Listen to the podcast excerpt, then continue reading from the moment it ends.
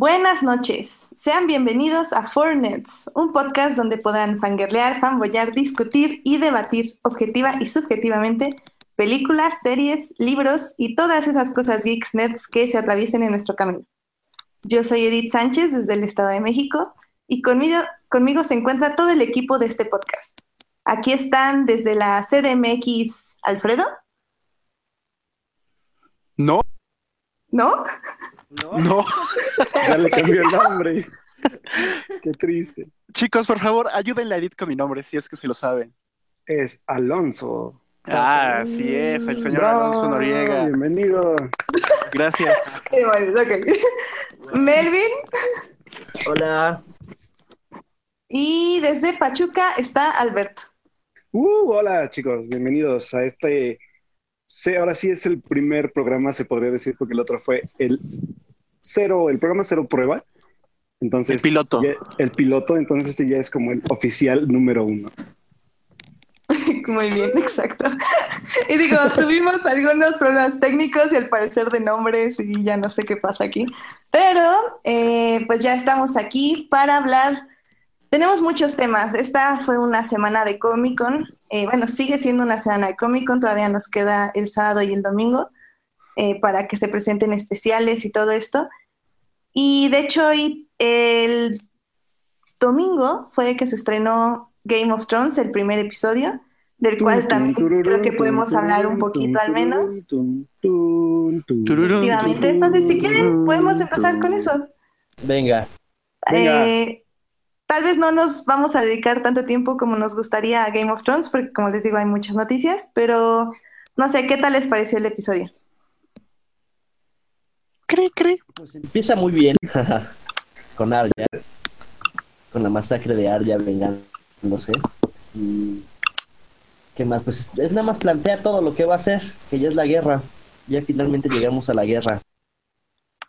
Sí, creo que... Ah, perdón, vas. No, Khaleesi ya llega a Westeros.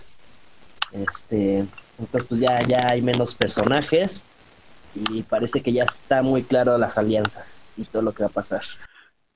Muchos, muchos pusieron en, en redes sociales, en Twitter y, e Instagram y en todos lados, que fue un capítulo flojo porque empezó muy bien con Arya matando a toda la casa Frey. Se fue para abajo con el asunto de los, de los Stark y, y el asunto de- del sabueso. Pero pues eso, yo, yo siento que estuvo muy bien. Todos los primeros capítulos de, de- Game of Thrones siempre son para volverte a poner en contexto de lo que sucedió la temporada pasada. Y a mí me, en lo personal lo que más me gustó fue ver a este Euron J- eh, Greyjoy, un rockstar con los ojos pintados, el, el cuero, en su ropa de cuero negro, con una actitud eh, ruda y, ingobernable con esta, la reina Cersei, primera con el nombre de la casa Lannister. Y pues como dices, Melvin, ya, o sea, ya para poner todo en, en- sobre la mesa, siento que sí, que estuvo bien como para ponernos en contexto, pero ya los siguientes tienen que ser muy activos, tienen que llevar un ritmo muy rápido porque solo nos quedan seis. La verdad, bueno, yo creo no- que vivimos un poco engañados como por la percepción de las personas. Eh, realmente Game of Thrones no es una serie que ocurra cada episodio algo increíblemente impresionante y que, este, digamos que una batalla o una muerte o bla. O sea, creo que Game of Thrones es mucho de plantear, de colocar las piezas de del ajedrez como comúnmente diríamos. Y es como dos o tres episodios por temporada donde realmente ocurren cosas como que choqueen a las personas, pero eso es gracias a todo el planteamiento que se vino haciendo desde antes.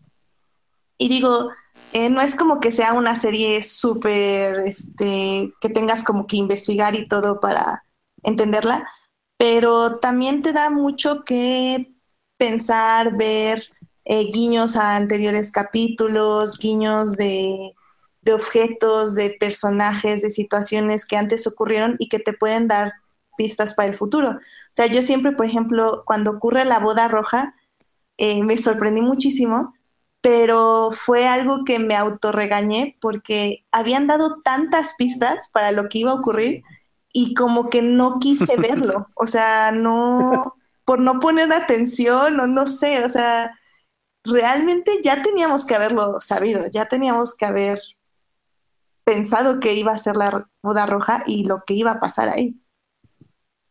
Sí, claro. Y, fíjate que también, yo creo que de todo lo que estuve leyendo también de comentarios en Twitter, hay este, como esta queja de lo que decimos, ¿no? O sea, de que ah, fue un episodio muy lento, pero en realidad sí, si en verdad eres fan de, de la serie, nunca ha habido como inicios así impactantes, yo creo, ¿eh? O sea, creo que fue acorde a lo que veníamos acostumbrados.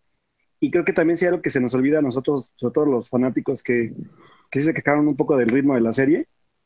Creo que fue el, el aspecto de que los últimos episodios van a ser de, de mayor este, duración, ¿no? Entonces, creo que ya deben tener bien planeado qué está pasando y cómo lo van a hacer. Nada más que, pues también creo que es un poco, un poco exagerado como que sí criticarles el, el aspecto de que pues fue muy lento, lo que sea, ¿no? Yo creo que estuvo bien como, como dijeron, o sea, plantearon bien lo que está pasando.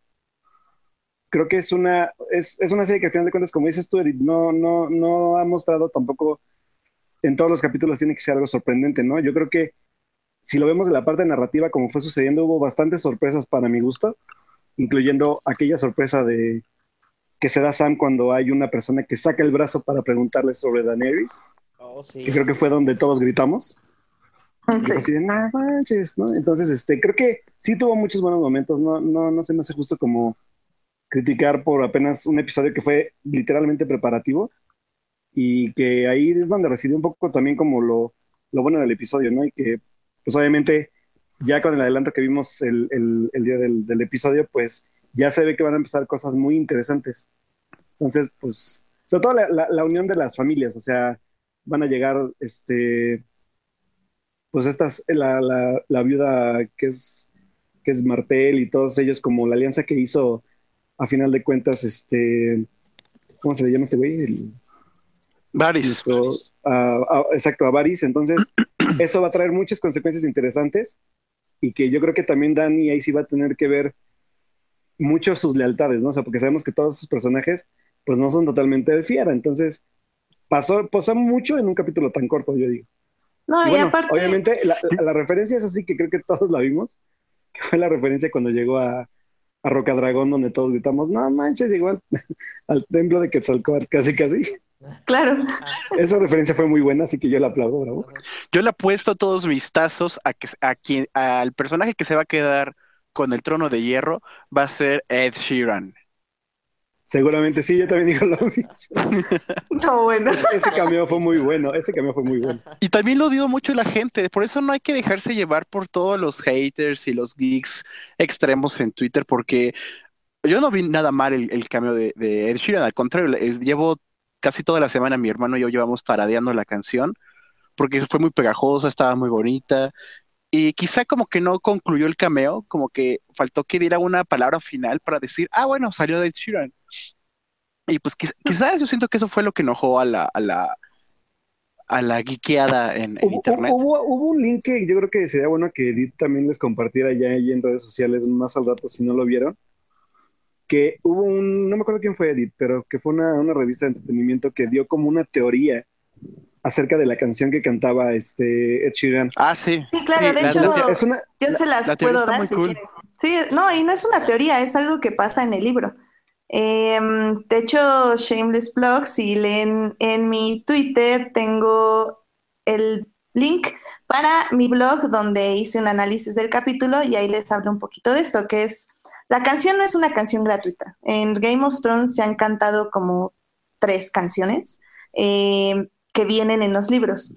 Y esta canción sale de el segundo libro, tercero, ahorita no me acuerdo bien, pero se trata, es la historia de Tyrion con Shay. No sé si se acuerdan de esta prostituta que al final lo traiciona y se va literal a ser la prostituta de su padre. Em, Claro. esta canción eh, se la canta un trovador a Tyrion para chantajearlo de Oh. que lo invite a cantar a la boda de Joffrey con Marjorie, básicamente, donde dice, si no me invitas a esa boda a cantar, yo voy a cantarle esta canción a tu hermana y se va a dar cuenta de que tienes un amante y le va básicamente a decir tu padre o la va a matar. Entonces, tiene muchos guiños esta canción también para la muerte de Shay, porque habla de que las manos de oro, de Hands of Gold, eh, alrededor, ahorita les digo exactamente qué dice, pero The Hands of Gold, por ejemplo, es el collar que usa Tyrion eh, cuando es mano del rey. Y ese es el mismo collar que usa para matar a Shay cuando la descubre con su padre, justo después de matar a su padre. Entonces, realmente es una canción muy, que tiene mucho significado dentro del universo de Game of Thrones y que es cantada en un momento muy bonito de la, de la serie, ya que también muestra como este lado humano de lo que son los soldados Lannister. Y es algo que no vemos muy seguido, como la humanidad dentro de el pueblo, de los peones, de los que no importan, entre comillas, de Game of Thrones. Incluso y justo ese momento también... Sí.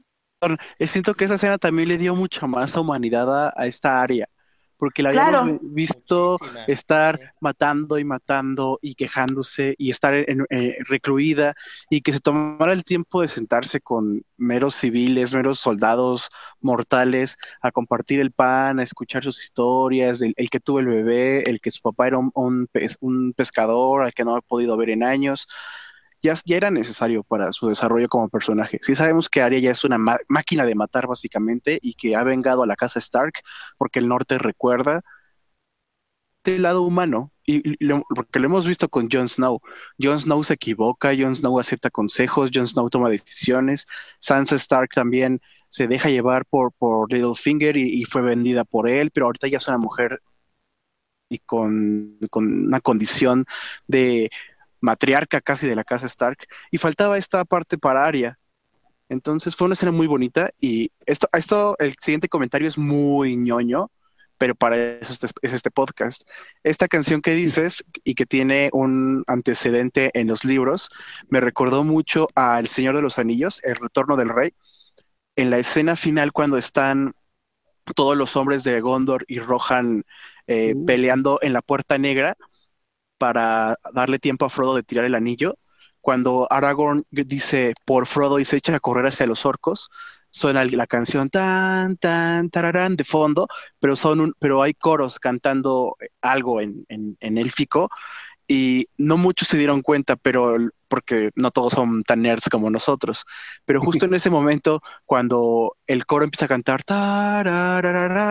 realmente los coros están diciendo en, en élfico las palabras que Aragorn le dice a, Frodo cuando deciden ir a tirar el anillo.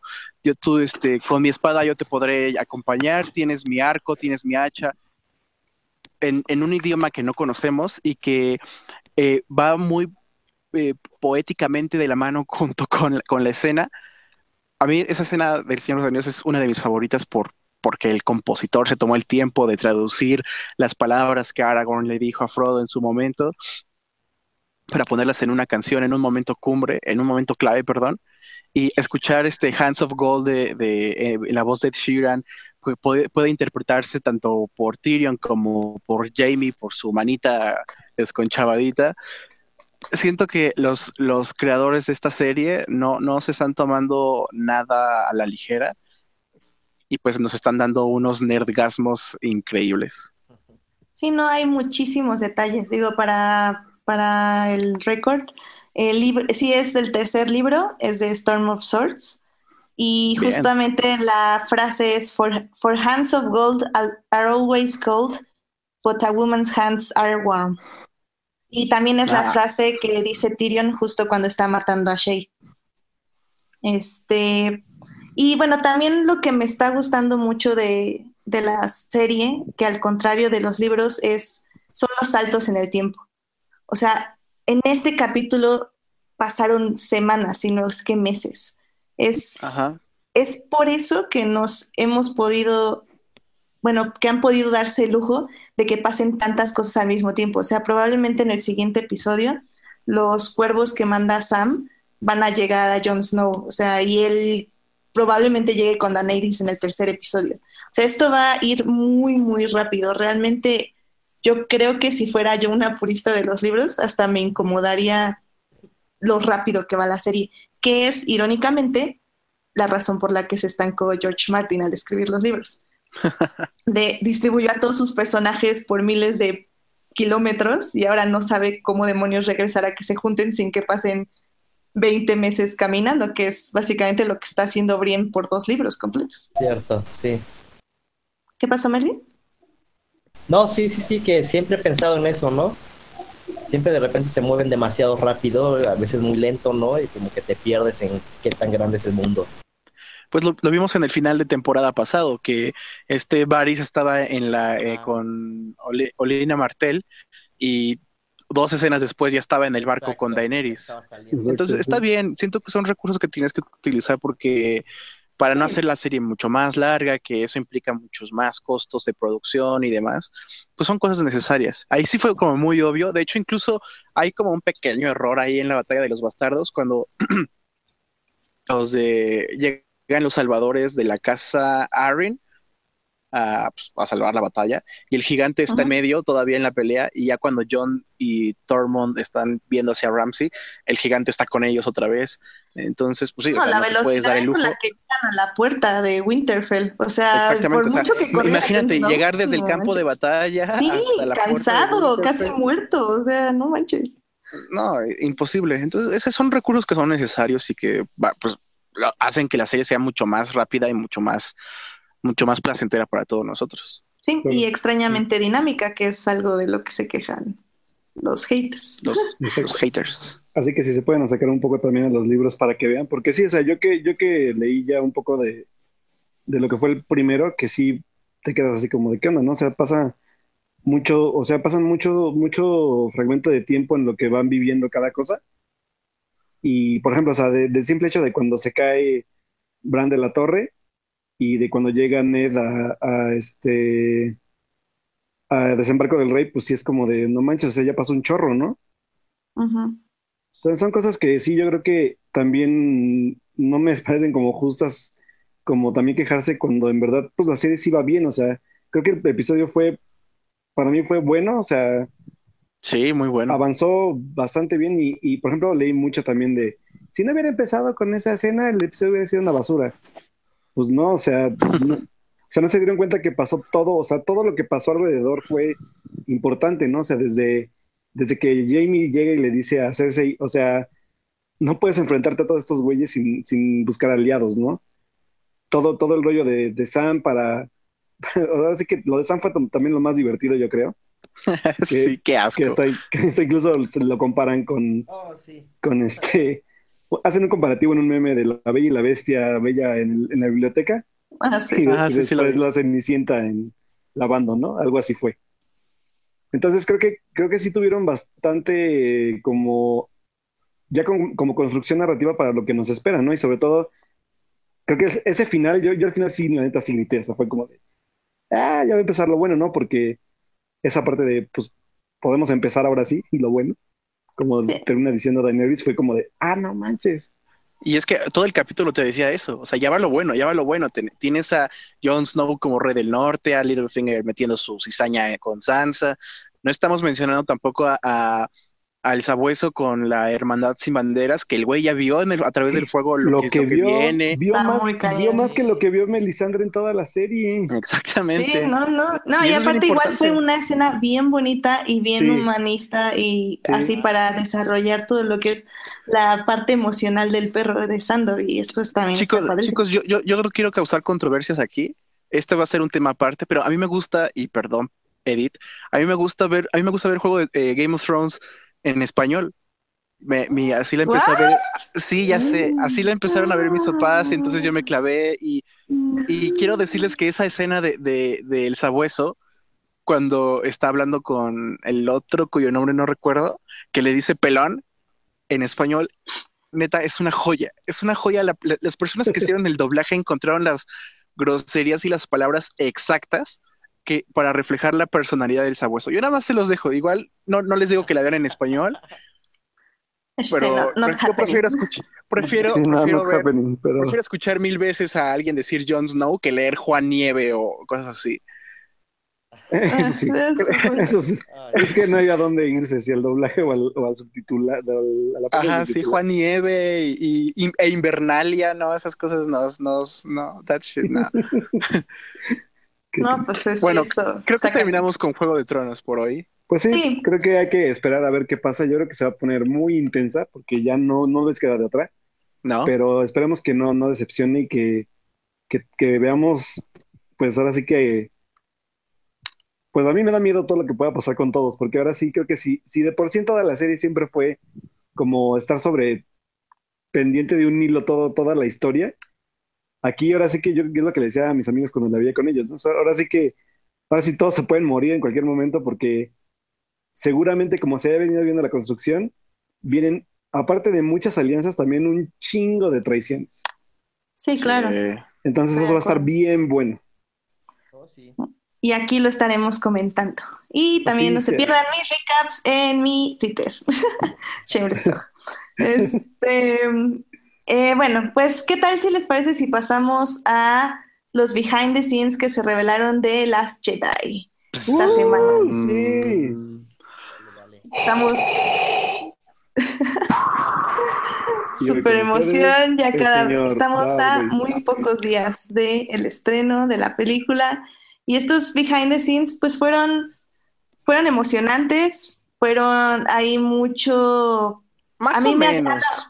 A, a mí me agrada ver Ajá. mucho que sí siguen la línea de que hay los efectos Los practical Eh, effects. Exactamente, los Así practical es. effects. Y pues también tenemos muchas escenas con Carrie Fisher, también es Ah. como está muy bien editado todo eso.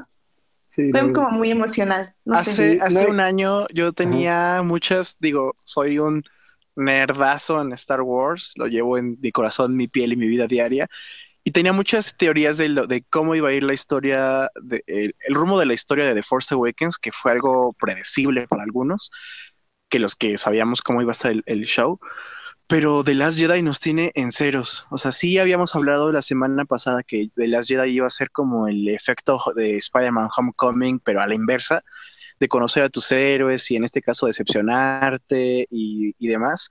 Pero ahora que salió la descripción oficial de la película, digo que es una, son tres líneas, y que dicen que eh, misterios muy revelados, sí me tienen en blanco. Es, es la primera vez que me siento en ceros con algo de Star Wars. Y miren que para que acá nuestros compañeros se sienten ceros, siendo el fan que Está es, grave. Sí, Sí, no, algo ya a estas, ahí, o sea, a estas algo alturas pasa yo ya ahí. me sabría que de, de, de, principio a fin de qué iría esto. Y no, la verdad sí me, me tiene, me tiene, me tiene en ceros, me tiene en blanco, pero lo que sí estoy muy seguro es que va a ser una de las películas más controversiales y más odiadas y amadas de, de la saga por el tono misterioso y alejado de lo convencional, como de la historia del héroe convencional a la que estamos acostumbrados. Y esto pues se puede de, de, este, definir desde las declaraciones de Mark Hamill, que dice que él leyó el, el, el, guion y que lo odió al principio y que le sorprendió que, que Luke Skywalker tomara decisiones tan radicales, pero que mientras fue avanzando la historia comprendió por qué, de, de qué iba la cosa, etcétera. Entonces, ya para que Mark Hamill, que es un, un amor y de corazón de pollo, diga algo así, sí es que la cosa va a estar bien en serio. Oh, a, mí, a mí me emociona, ¿no? Creo que el, el episodio 5 también debió haber sido un poco así en su momento. Digo, no podemos medirlo porque pues no existían estas redes sociales donde puedes opinar uh -huh. lo que necesites dos segundos después, pero de verlo. Pero yo digo que también en su momento, o sea, el episodio 5 se salió completamente de la línea de heroísmo y de, sí. sobre todo de, de cerrar la película. O sea, el episodio 5 te dejaba queriendo más. Y el episodio 4 pues fue pensada para hacer una sola película. Así es. Entonces vamos que... a vivir eso, pero en más grande, eh, la reacción obviamente. Es que sí, sí. ahorita que lo dices está bien padre porque, o sea, si, si vas a comparar episodios 4, 7, 5, 8, o sea, va a ser impresionante que, que la gente se salga eh, impactada otra vez eh, con el segundo episodio de la trilogía salieron cuando, spoiler alert, cuando descubrieron que Vader era el papá de Luke Skywalker. Sabes, aquí también que creo que, creo que tiene como factor importante mucho lo que vino a ser este Rogue One. Yo creo que también esa línea uh -huh. como que fue una línea experimental para que yo creo que también se, se animaran como a, a, probar, yo creo que lo que lo que vino a hacer este güey con el guion ahora, ¿no? O sea, ver que a lo mejor la gente sí espera un poco ya que se salga la, la saga de ese convencionalismo que, que, ya también han visto. O sea, a lo mejor el primer episodio que fue, el, bueno, el 7 con, con Abrams, yo creo que fue como a la segura, ¿no? O sea... Sí, claro, para atraer a, a, las nuevas generaciones a una historia que ya todos conocemos. Y entonces ahora, pues yo creo que ya viendo el, el, el antecedente con Rogue One y lo que pasa con el final que le pusieron, yo creo que se, ya se pueden como arriesgar un poco a, a hacerlo también sin temerle un poco a la taquilla, ¿no? Además, el público te, lo va, te lo va pidiendo. O sea, estamos ya tan acostumbrados a historias intensas como las mismas de Game of Thrones, como las mismas películas de, de, Nolan, de Batman. O sea, ya no puedes quedarte con la historia convencional como que mencionábamos de, del héroe que busca a la, a, la, a, la, a la chica y el mentor y salvan el día, ¿no? Ya, o sea, ya esas historias, si bien ya, ya han pasado por todo un proceso y se han contado desde tiempos eh, entrañables, ya estamos ahorita exigiendo eh, tanto a la audiencia como a los mismos nerds historias más duras, no, tan, no tanto profundas, sino con giros mucho más inesperados, un poco más, le estamos exigiendo más al protagonista. Y pues al final de cuentas los episodios seriales de Star Wars son, la, son de la familia Skywalker. Ay, tendremos, como dices, sí. Tendremos a Rey como, como chica insignia de la, de, la, de la nueva trilogía, pero al final esto se trata de, de los Skywalker que también es. Pues, es otro tema, ¿no? De quién es hija Rey y, qué pasa con Ben y todo lo demás. No, y es que es justo eso. Eh, creo que ya como espectadores también queremos el análisis profundo. No queremos una sola capa. De hecho, es algo que a mí personalmente me pasó con The Force Awakens y Rogue One. Por ejemplo, The Force Awakens en un inicio a mí no me gustó tanto. Eh, y Rogue One, pues la disfruté muchísimo el día que la fui fuimos a ver, creo. Sí. sí, claramente la fuimos a ver. Pero conforme pasa el tiempo, aprecio muchísimo más de Force Awakens a Rogue One. ¿Por qué? Porque siento que Rogue One, si bien es entretenida y tiene momentos muy padres con una historia que, como dices, se sale un poco del convencionalismo, The Force Awakens me da mucho más para investigar, para leer, para saber, para historias que explorar, historias que, que ver su pasado, historias para ver su presente, muchos easter eggs, muchos detalles. Y eso creo que es lo que quiere el público, quiere que no me des solo la película, dame la película, dame luego el libro, luego dame el cómic, luego dame la Disney. serie. Exacto, ¿no? Libro, yo sí lo compro, dámelo, por favor. Tú le entraste de duro al universo expandido, supongo, por The Force Awakens, ¿no?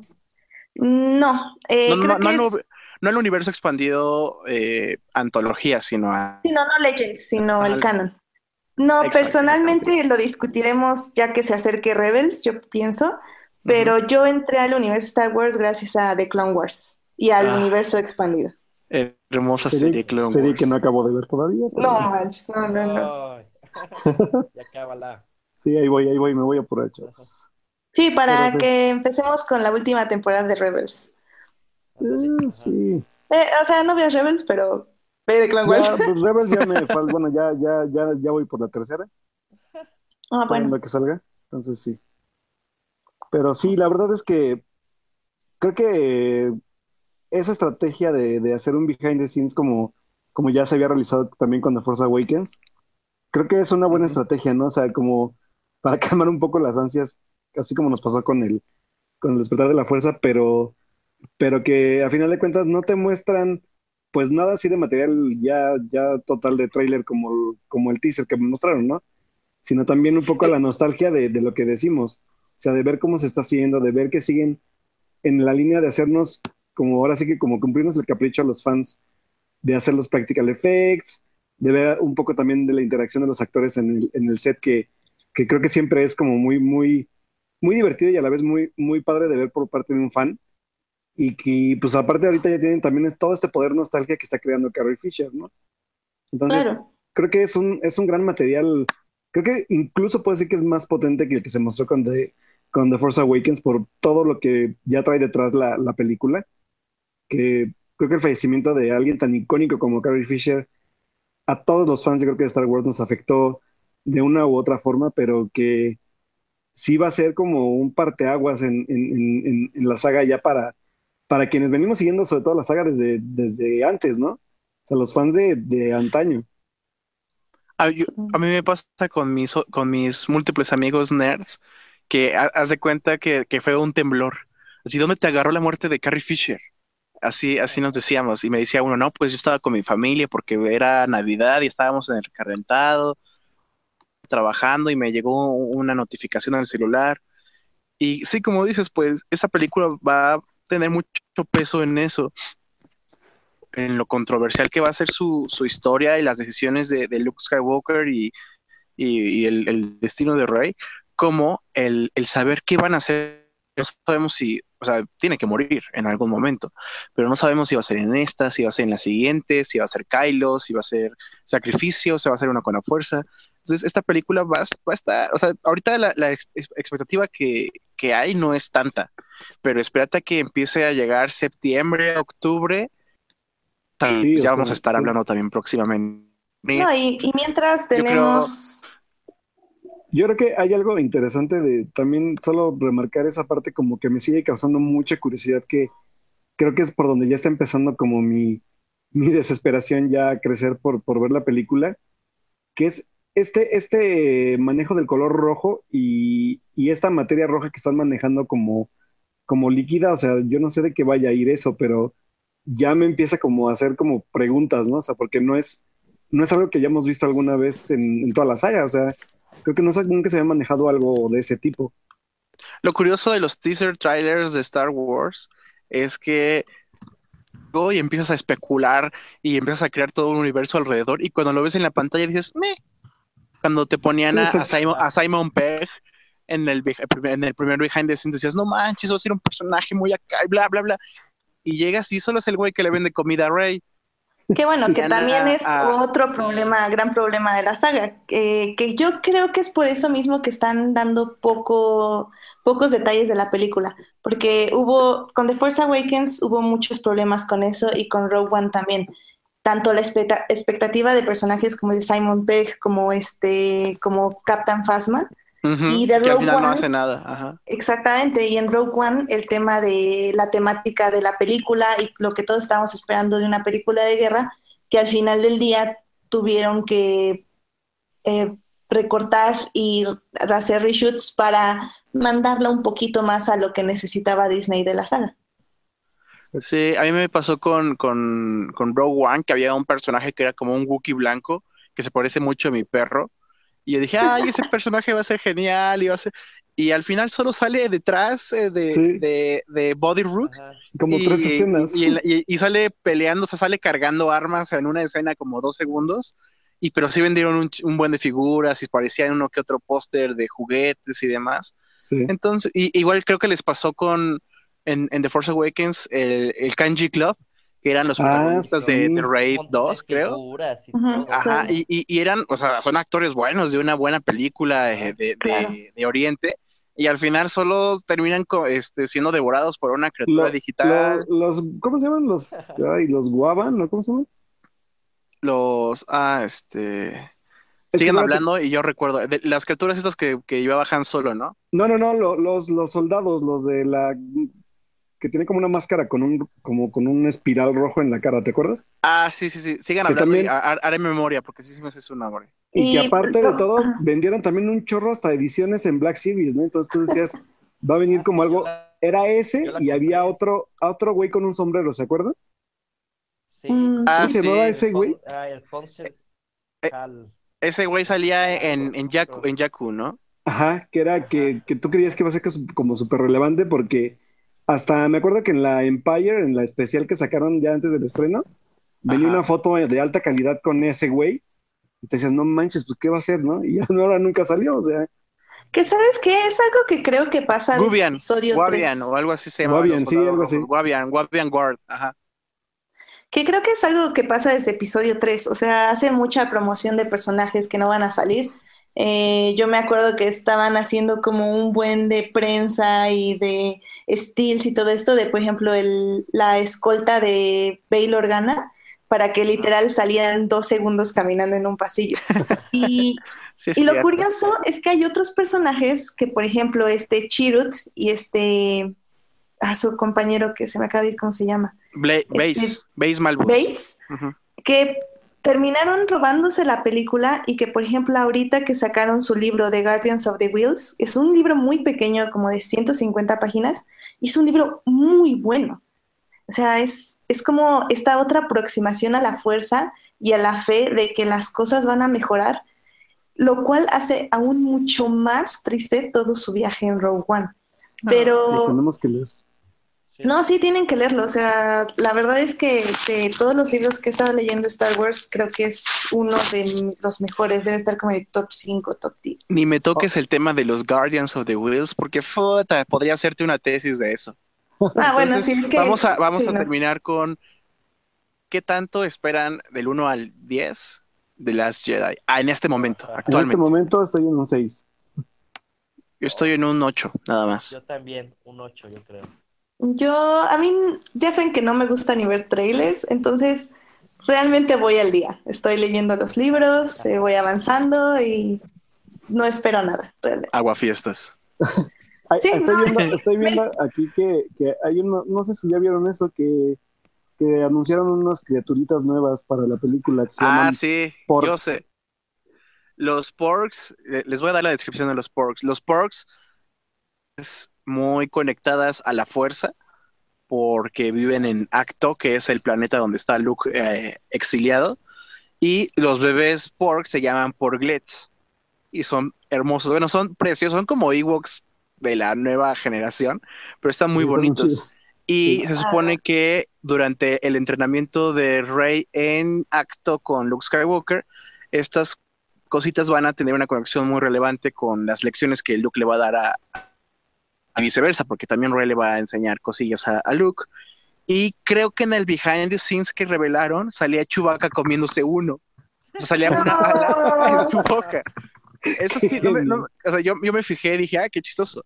Y eh, incluso en algunos juguetes y, y, y imágenes promocionales Ah, salen, cuáles salen estos porks eh, rodeando a Artu eh, en, en una ilustración, la, la vi. Entonces, pues, son como los nuevos Ewoks, pero van a estar conectados a, a la fuerza y demás. Entonces, Miren, pues, creo que está ahí en mi pantalla. ajá, ay, miren, Ahí son está, hermosos. Ahí están. El, el cafecito es pork y el chiquito es un porglet. Están Ah, ahí están en la página oficial. Ahí, ahí viene la entrevista que le hicieron a Pablo Hidalgo en StarWars.com, en el Ah, que ok, habla Para el sobre que la- no sepa, Pa- Pablo Hidalgo es la mente maestra. No es la mente maestra, es la, es el archivero bibliotecario de todo el universo Star Wars. O sea, Ah, Don Cannon le dicen por ahí. sí, no es, él sabe lo que es canon y lo que no es canon. Ay, mira, están bien bonitos. Están muy Ay. Listo. Oigan, ¿qué creen? ¿Qué? ¿Qué creemos? Ben Affleck podría dejar de ser Batman a, a la de ya. Sí, digo, no. Ay, ese es un desastre, qué flojera, bye. ¿Qué desastre es el universo cinematográfico De DC. de DC? No sabe Apenas tenían su primer batalla ganada y madres. Ay, no. Es que Wonder Woman no obviamente fue no, le para di- salvarlos. no le dieron control a Affleck y pues los mandó muy lejos, pues punto. Aquí no sé qué tanto haya, ah, tenga que ver el control. Yo creo que es un acumulado de todas las desgracias que están sucediendo alrededor de estas producciones. La muerte de la hija de Zack Snyder, el, alcoholismo de, Ben Affleck, su divorcio, su rehabilitación fallida, eh, su, su nulo éxito con la última película que dirigió, que desecharon su guion de, Batman. O sea, yo siento que todo esto se acumuló y que pues, iba a explotar. Sí. Wonder Woman no iba a ser suficiente para salvar el, el futuro de, de este universo.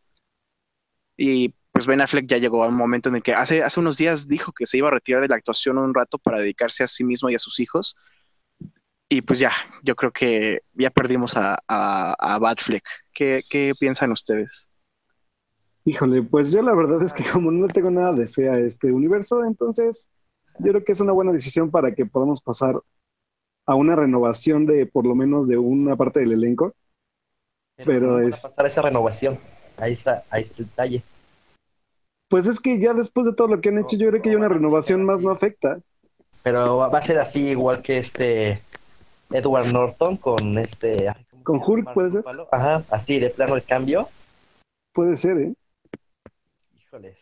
El, el problema es que bueno, no sé si, si vieron los chismes de, del mundo geek, pero Zack Snyder borró casi todas sus referencias a Justice, a Justice League de su cuenta de Twitter. Yo creo que también hay algo ahí este, turbio que no le gustó y quizá pues lo van a hacer a un lado ya. Eh, su foto de perfil, su banner, todo, todo, lo que tenía que ver con Justice. Sí dejó tweets muy viejos, pero sí, a mí me, me, sacó de onda cuando, cuando leí eso. Y pues Josh Whedon tomando la batuta como en los reshoots. A mí se me haría imposible, bueno, no, improbable que los reshoots cambiaran a Batman. A Batman. O sea, no lo creo posible. lo comentábamos hace ratito en, nuestro chat de, WhatsApp. O sea, yo creo que el cambio de, Batman va a ser después de Justice League, con la trilogía que quiere hacer Matt Reeves. Que lo que tengo entendido es que Matt Reeves tiene planeada una trilogía no, eh, Noah de, Batman, pero él quiere un Batman más joven. que se pueda desarrollar en un universo eh, de ciudad gótica que él ya tiene pensado. Entonces, eh, en ese universo, Batman no le sirve de como Ben Affleck de cuarenta y tantos años. Pero, o sea, ¿cuántos años tenemos de la trilogía de Nolan? o sea, eh, no, han pasado ni diez años, ¿o sí?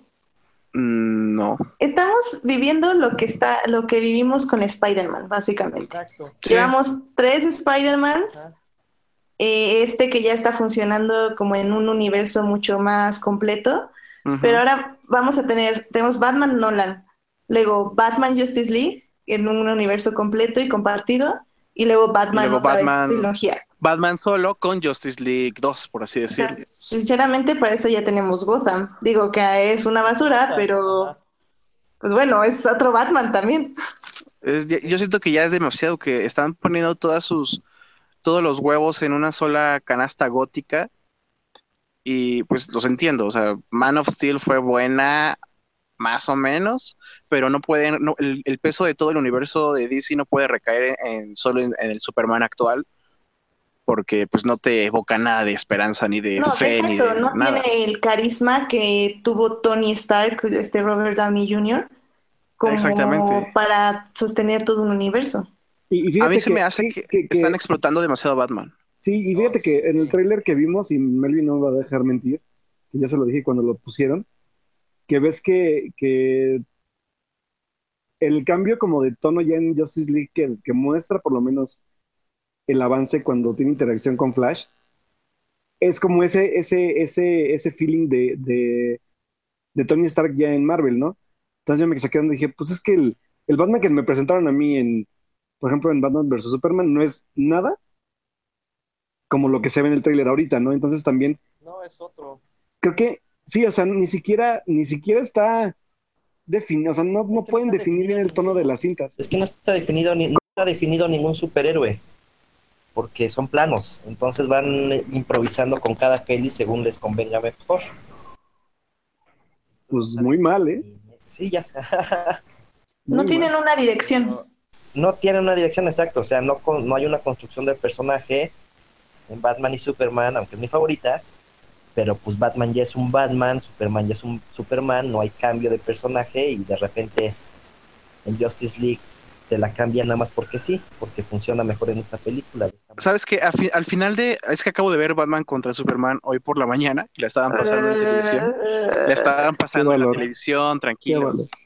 Ni siquiera la tengo ahí, este, y me, di cuenta que cuando está el funeral de Clark, este Batman como que cambia, bueno, Bruce Wayne cambia completamente y se pone, o sea, en vez de querer como justificar la muerte del alienígena, dice, no, le fallé en vida, no le fallaré en muerte y bla, bla, bla. dices, neta, Bruce, es, tan repentino tu cambio, eh, no, no, no, te la creo, güey. Y, entonces yo creo que por eso toma esa actitud en, en lo poquito que hemos visto de Justice League como ustedes dicen, pues ningún personaje está definido. Digo, Clark, bueno, Superman no deja de ser un Superman que grita y llora cada que puede. O sea, vean, vean Man of Steel y, cuenten las veces en las que el güey grita y hace muecas. Eh, Batman, pues eh, habían presentado, a mí me gustó Batman de, de, Batman contra Superman, me gustó que ya fuera maduro, que estuviera amargado, que Alfred le contestara como si fuera su, su tío, incluso el, el, score de, de Batman versus Superman, los temas que tienen que ver con Batman me, encantan, me evocan mucho al, Batman de, Danny Elfman. O sea, no, si lo vas a que- cambiar tan repentinamente y no, no te va a funcionar No. ni con Justice League. ¿Qué pasó, Melvin? Batman, es un Batman que ya está como en su ocaso y todo eso, y que funcionaba para esa peli porque está basada en este, en este cómic donde Batman ya Ajá, ahí sí funcionaba. Y, pero esta, si estás iniciando un nuevo universo, pues ya este, este Batman ya va de salida. Y lo quieres como que volver a empezar, pues ya no funciona. No, y Lo como ideal bien, sería que hubiera como un flashpoint o algo así y que pum, cambiaran a un Batman así de, ah, pues es que este Batman es otro y ahora va a venir a ayudarnos. Y... Ah, sí, pero el problema es que vez- hacemos el flashpoint la- como Flash en CW, pues no, gracias, mejor nos quedamos así. No, pues está cañón. Este, a ver, nada más rápido, este, uno de nuestros escuchas, Ah, José sí, es lo que iba a Guillermo, decirles. Ajá. nos está diciendo que, bueno, nos está recordando que también aparte de Batman v Superman, tuvimos el desastre de Suicide Squad y pues los problemas Ah, que sí. ahorita DC está teniendo con Flash, por ejemplo. Yo no puedo hablar de Escuadrón Suicida porque es mi gusto culposo de aceptar. Ah, No. y te quejas de Batman contra Superman. Sí, no, no, no. Al o menos sea, las, la- al menos las contra Superman fue un desastre de edición. Suicide Squad, o sea, fue lo que le al, seguía. al menos, al menos Escuadrón Suicida era un poco más como menos pretenciosa a, a lo que se abocaba, ¿no? Yo creo que Kidrisi CD y Bikini's Pretty Sissy. Cállate. En serio, o sea, Escuadrón Suicida era, fue una película que yo creo que se intentaba hacer mala, o sea, a mí en verdad me gustó toda esta parte como kitsch que, que hicieron de la película. Ay, si tienes a, Bohemian Rhapsody en tu, tra- en tu tráiler principal, eres lo más pretencioso que puedes hacer en la vida. Sí, no, no, no, no. Por lo menos la disfruté más que la otra cosa, la neta, o sea, Batman vs. Superman se me sigue siendo insufrible, o sea, no, no puedo. Y al menos me divierto un poco viendo Escuadrón Suicida, o sea, a mí me divierte muchísimo Ay, verlo. no. Eso sí, Bueno, es que tiene tienes, un punto, tienes un punto. Y tiene buen soundtrack, entonces. Sí, la verdad es que es divertida, o sea, solo Cosa que ni siquiera Batman. La primera mitad, solo funciona la primera mitad. Ajá, Entran a la ciudad y todo se cae.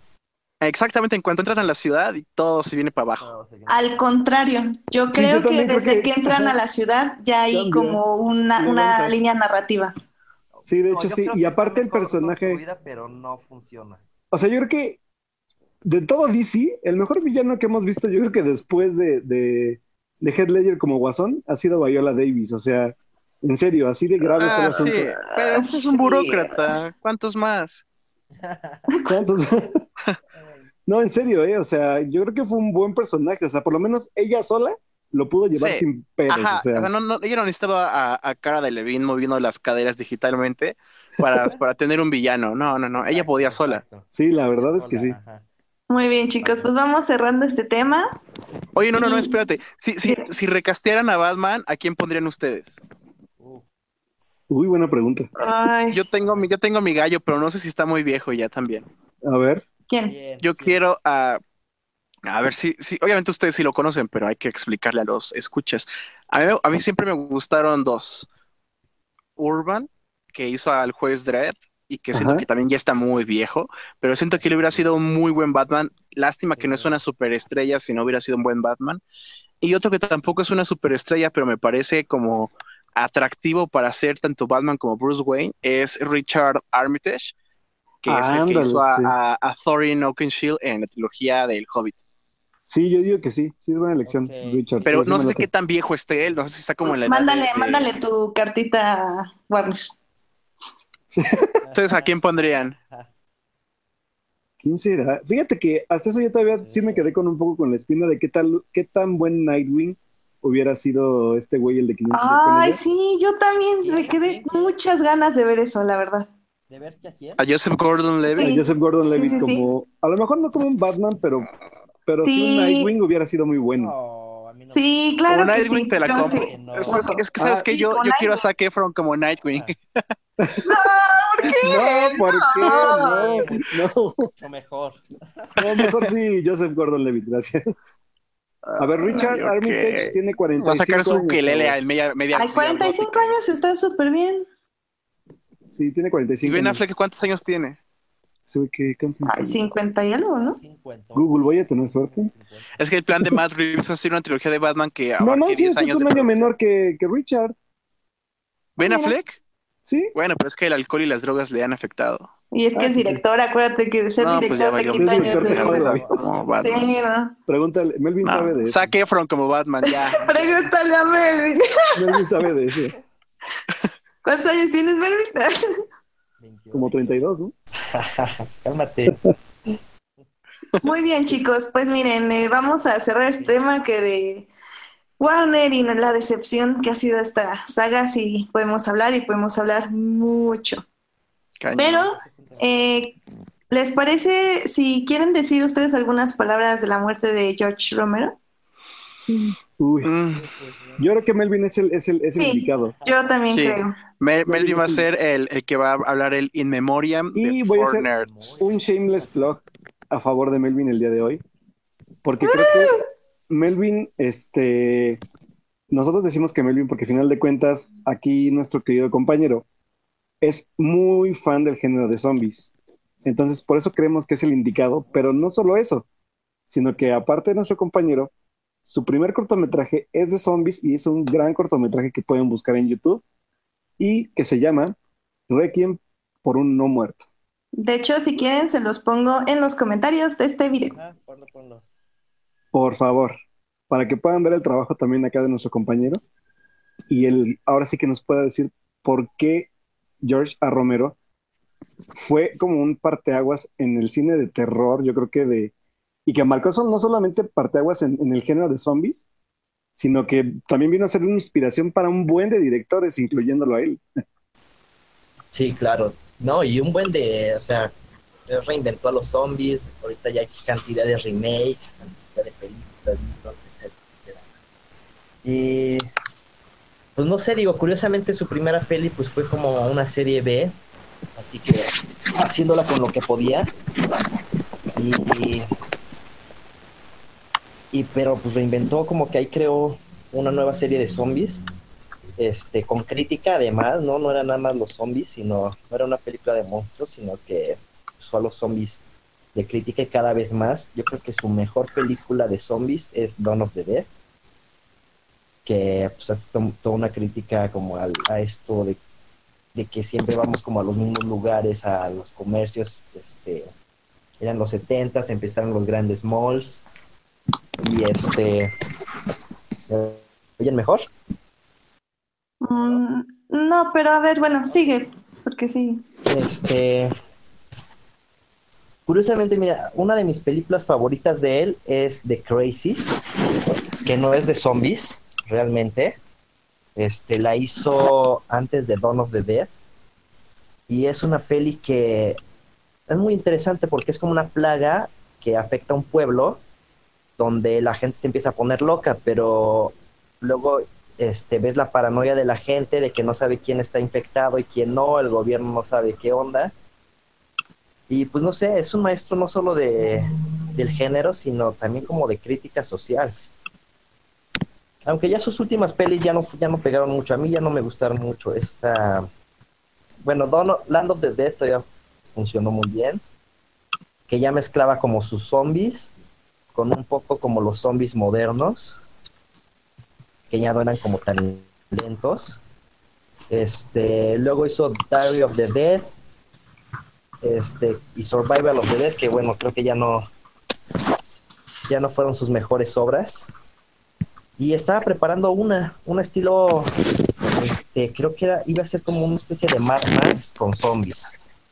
Entonces Uh. creo que la van a acabar, pero ya no va a ser de él completamente pero bueno, tiene su lugar. Creo que, creo que es un director al que el- le debieron haber dado más oportunidades y hubiera creado cosas muy padres.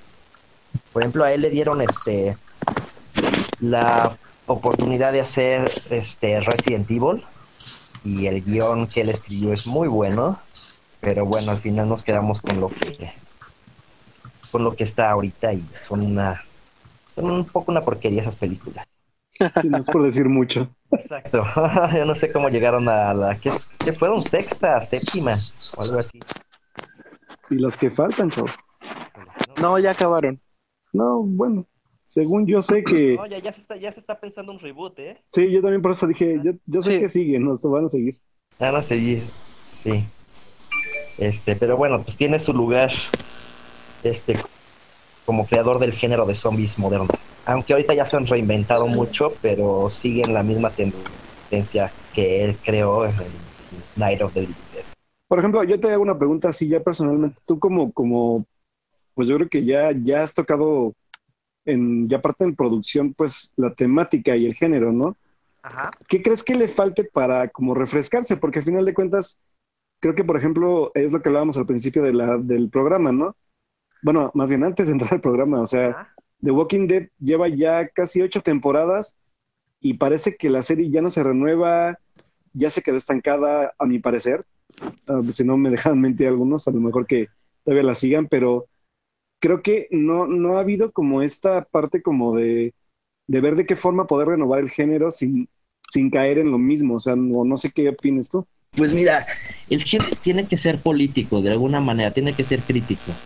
Porque los zombies como tal, pues son como monstruos genéricos, o sea, no es como vampiros, como Frankenstein, o sea, son como monstruos que imitan a la sociedad, entonces tiene que haber crítica a la sociedad. Y por eso yo creo que Tren a Busan funciona muy bien, porque es como toda una crítica a, a una sociedad, o sea, todo sucede, o sea, marca ahí todos los rasgos políticos, las clases y todo dentro de un tren. Y pues tiene zombies aparte, ¿no? Entonces como que funciona. Ah, creo que Guerra Mundial Z no funciona por eso. por- Eh, perdón, Melvin. Ajá. También siento que un poco Train from Busan funciona mucho por la carga emocional, que hace mucho no veíamos como que realmente te puedas relacionar con los personajes. Claro, y sí, ¿no? que están súper bien construidos. Claro, y eso obviamente en el género de zombies es un gran peso. O sea, si no te importa quién se está muriendo, pues sinceramente, pues no. Y creo que por eso pegaba al principio de Walking Dead, porque pues era una telenovela. Pero ya después, pues, se volvió muy genérico, yo creo. Entonces, no sé, o sea, sí hay que... Yo creo no, no, no va a morir, o sea, ya, ya pasó su auge, eso sí. Pero yo creo hay historias todavía buenas por ahí. Por Sí, o sea, Sí, eventualmente va a regresar. va a salir Sí, o sea, la visión creo que les falta a los directores, ¿no? Ajá, Claro, sí. Por ejemplo, hay una que va a salir con Matt Smith.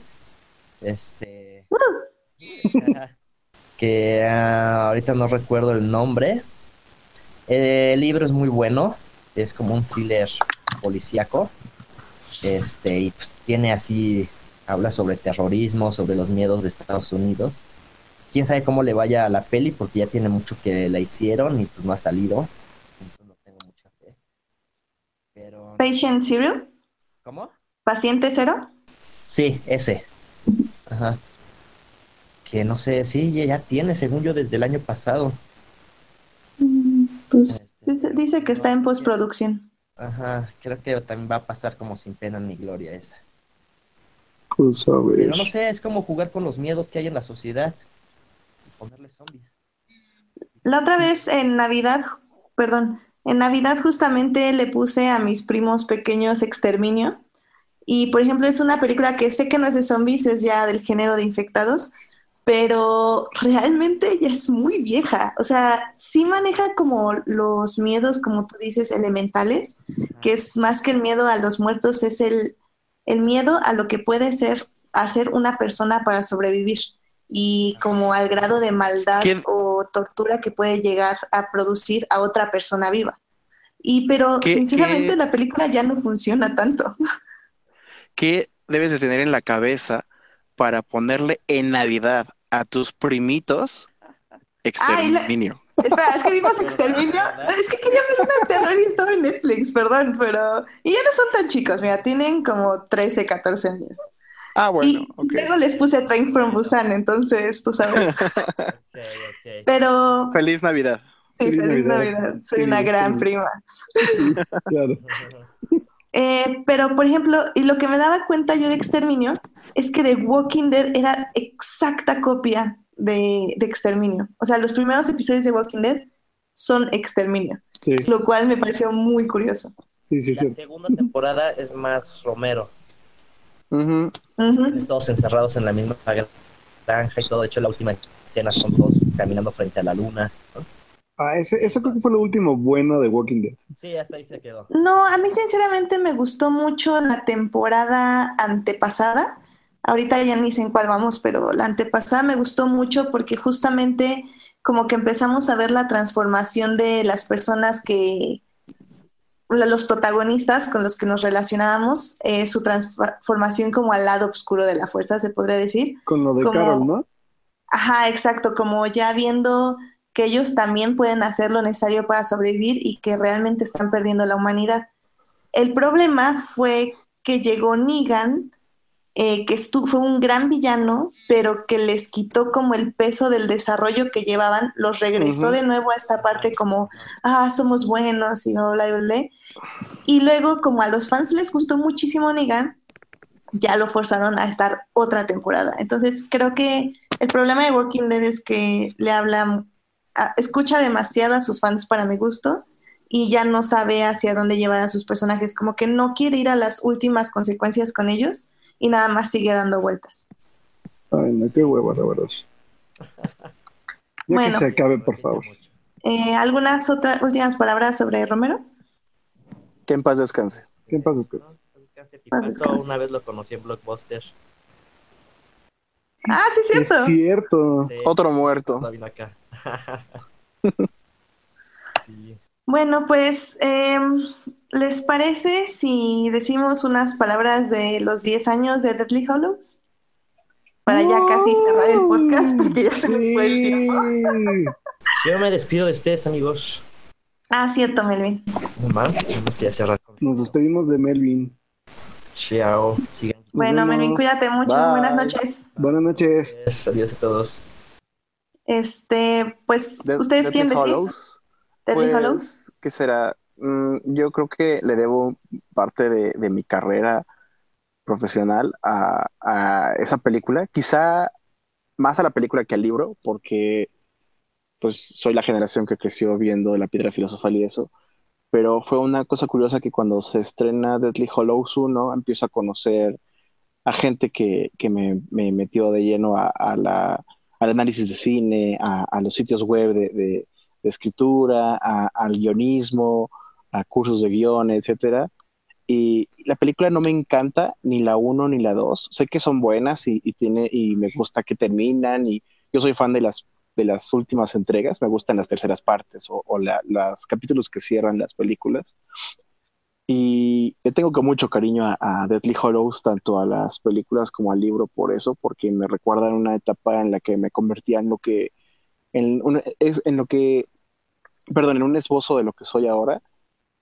Y pues lo mismo, o sea, todos nosotros los four nerds crecimos con, con Harry Potter. Y pues ya, llegar al capítulo final. Hace 10 años no jamás creímos que íbamos a seguir viendo películas o que íbamos a tener Pottermore o que íbamos a tener eh, eh, Pottermore. The Cloud Cursed. Child.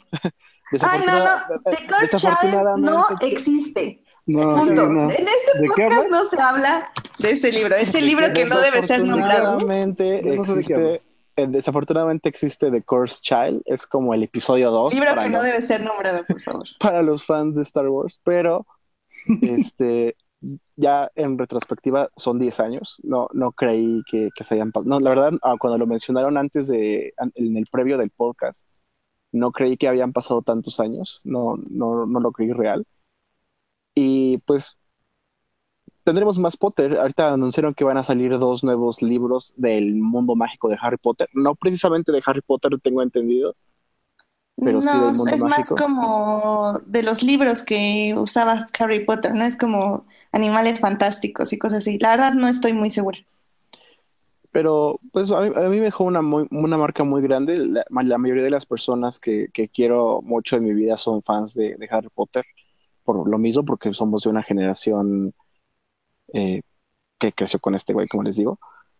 Y pues nada, creo que debieron haber cerrado ese capítulo ahí y no hacerlo sagrado. Entiendo que las productoras y el negocio y Rowling y Warner, por supuesto, siempre van a querer exprimirle más a la vaca sagrada, pero creo que hay cosas que no deberían tocarse y Harry Potter era una de esas. Mm, No, y digo, para mencionar un poco al libro que no debe ser nombrado, este, que no quería nombrar, pero pues ya ni modo. Es, creo que, que, todos estamos de acuerdo, o sea, todos los que van a ver la obra de teatro sí dicen que es magnífica, que es una maravilla, es, el espectáculo que dura más de tres horas, creo. ¿Seis horas? No, ¿cuatro horas? ¿Cinco horas? Es que parece que está partido en dos. Sí, exacto. O sea, se supone que son tres la primera y dos la última parte, creo. Claro.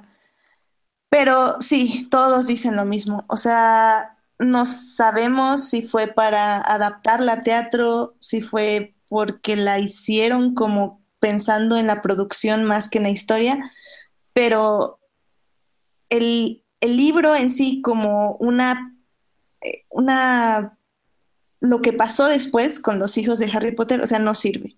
Tiene muchos plot holes, tiene muchas cosas de fanfiction. ¿Y qué me refiero con fanfiction? Me refiero con cosas que se supone, entre comillas, que los fans querían ver, pero que al final del día realmente no, no lo hicieron bien, no lo justificaron bien, traicionaron mucho de las de, de la esencia de los personajes, pusieron cameos gratuitos, eh, no, no, no, fue la verdad, es ya un casi desastre. es un desastre. O sea, ya no me acuerdo Yo, la verdad, no lo compré.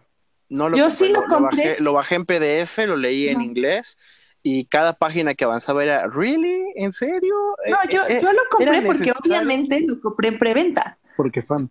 Ajá, pero literal lo iba leyendo en el camión y estuve a punto de aventarlo por la ventana. O sea, estaba muy enojada. Yo, como lo tenía en el, en el Kindle, no me quería deshacer de mi Kindle, así que claro. mejor lo borré. No, y, y digo, sí, Deadly Hollows para mí igual, la verdad las películas tengo que confesar que sí me gustan, pero no me gustan realmente. O sea, no son lo mío. Lo mío siempre fueron los libros lo que me empezó, por lo que empecé a leer básicamente. Ya cuando llegó Deadly Hollows, como decían hace rato en Twitter, este, fue, fue en cierre de nuestra vida. Eh, creo que yo también tenía 18 años cuando se estrena Deadly Hollows. Fue cierre de una etapa y, y sí significa mucho que hayan pasado 10 años. como, ¿what? Sí, la verdad es que sí. Eh, y no es, no es tanto el libro en realidad, es, es como el cierre, porque el libro en sí a mí me parece flojo, el cierre, me parece como fácil, entre comillas. Sí, sí, Pero, ¿sabes? No importa, porque es Harry Potter. no, y las películas me parecen aún más flojas. Sí. Que, incluso yo alguna vez platicaba así con, igual con, con amigos Potterheads, que yo creo que también esta parte como de retacar de muertes fáciles la, el libro, como que siento que hay muertes que, ni siquiera se sienten, o sea, ni siquiera las lloras. O sea, yo creo que la única en verdad emotiva y que incluso se ve reflejada en, la película es la de Dobby, ¿no? La que realmente creo que es la que afecta como fans, pero aún así yo creo que sí es un, es un libro que, que, que no, a lo mejor no, no es como dices tú, como muy pues así que no tiene una fuerza narrativa como lo que yo, por ejemplo, esperaba después de leer El misterio del príncipe, que creo que se hizo el mejor libro de la saga. Mm, bueno, con, yo creo con el cáliz de fuego. Creo que con el cáliz de fuego son los más, más, más fuertes de, narrativa por los temas que manejan. El orden del Fénix. Sí, fíjate que el orden me parece como muy, muy, muy, muy alargado. Pero bueno, a final de cuentas, creo que, creo que eh, yo, yo, por ejemplo, sí puedo, puedo confesar, es la hora de las confesiones, ya son las 12. que sí, sí, sí sueltas una lágrima. O sea, yo recuerdo haber soltado lágrima con tanto con el libro como con la película. Y creo que ya, yo lo platico, bueno, o sea, no tanto por, por la historia, ¿no? Sino, como, bueno, por lo que sea, sino... Por lo que, yo representa. exacto, y, y, y, creo que lo que platicaba yo hace rato y lo comenté en Twitter, y incluso en Facebook con algunos amigos, ¿no? Sé que un amigo me, me comentaba como su, su, anécdota de cómo fue que leyó el libro, ¿no? Que tenía que ver con, el fallecimiento de su abuelo, que lo leyó en, esa temporada. Y para mí, creo que esto sí es como así, como súper confesión de que Harry Potter desde el inicio, yo no sé si, o sea, cada quien le, le tocó en diferentes etapas, pero a mí me toca exactamente en la etapa de la punzada de la pubertad, ¿no? Entonces, el momento en el que nadie te comprende, en el que estás viviendo un buen de cambios y que la forma en que, que Rowling ayuda o te ayudaba a ti como adolescente a ser llevadera como esa etapa, creo que sí, sí, al final cuando ya cierra la saga, y sobre todo pues lo que yo decía hace rato, ¿no? O sea, yo empiezo leyendo el libro a los 12 y exactamente cierro a los 18 leyendo el último libro, ¿no? Entonces, toda esta etapa de, de la, de la preadolescencia a la adultez se cierra de forma así súper, eh, al menos en la parte personal, si es de wow, ¿no? O sea, este libro que me acompañó en las etapas más cabronas de, yo creo que cualquier ser humano, se cierra pues a los 18, ¿no? Que es cuando nosotros por lo menos nos marca la, la etapa adulta y dices, wow, ¿no? O sea, pasaron, por lo menos en mi caso, fueron seis años de estar leyendo los libros de Harry Potter, esperar de los, de los siete libros, esperé tres libros para salir, que, o sea, por lo menos pude vivir tres, tres salidas de libros con emoción, con expectación. Y entonces, ya al final, ya lo acabas, cierras tu, o sea, yo me acuerdo cerrando el libro y soltando mi lágrima, y no puede ser, ya se acabó todo esto, ¿no? Sí, no. tristemente no acabó. No, fíjate que yo creo que a pesar de lo que dices de, la parte como de la vaca sagrada y todo, yo creo que lo veíamos venir, o sea, yo, yo sí lo veía venir.